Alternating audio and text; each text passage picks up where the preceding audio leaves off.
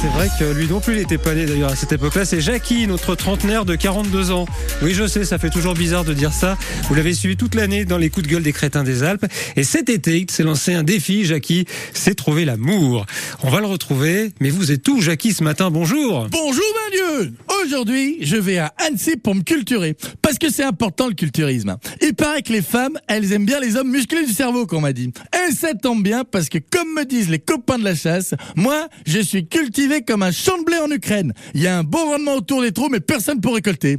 Alors voilà, je vais passer la journée à l'exposition Ma vie de courgette. À mon avis, là-bas, il y aura de quoi se poiler. hein. Et puis c'est un bon lieu en plus, la classe. Moi, la dernière fois que j'y suis allé à Bonlieu, c'était pour voir un duo de tango kudjat danser sur du beatbox en langue des signes. Ah, c'était beau. hein. Mais bon, 3h45, c'était peut-être un poil long.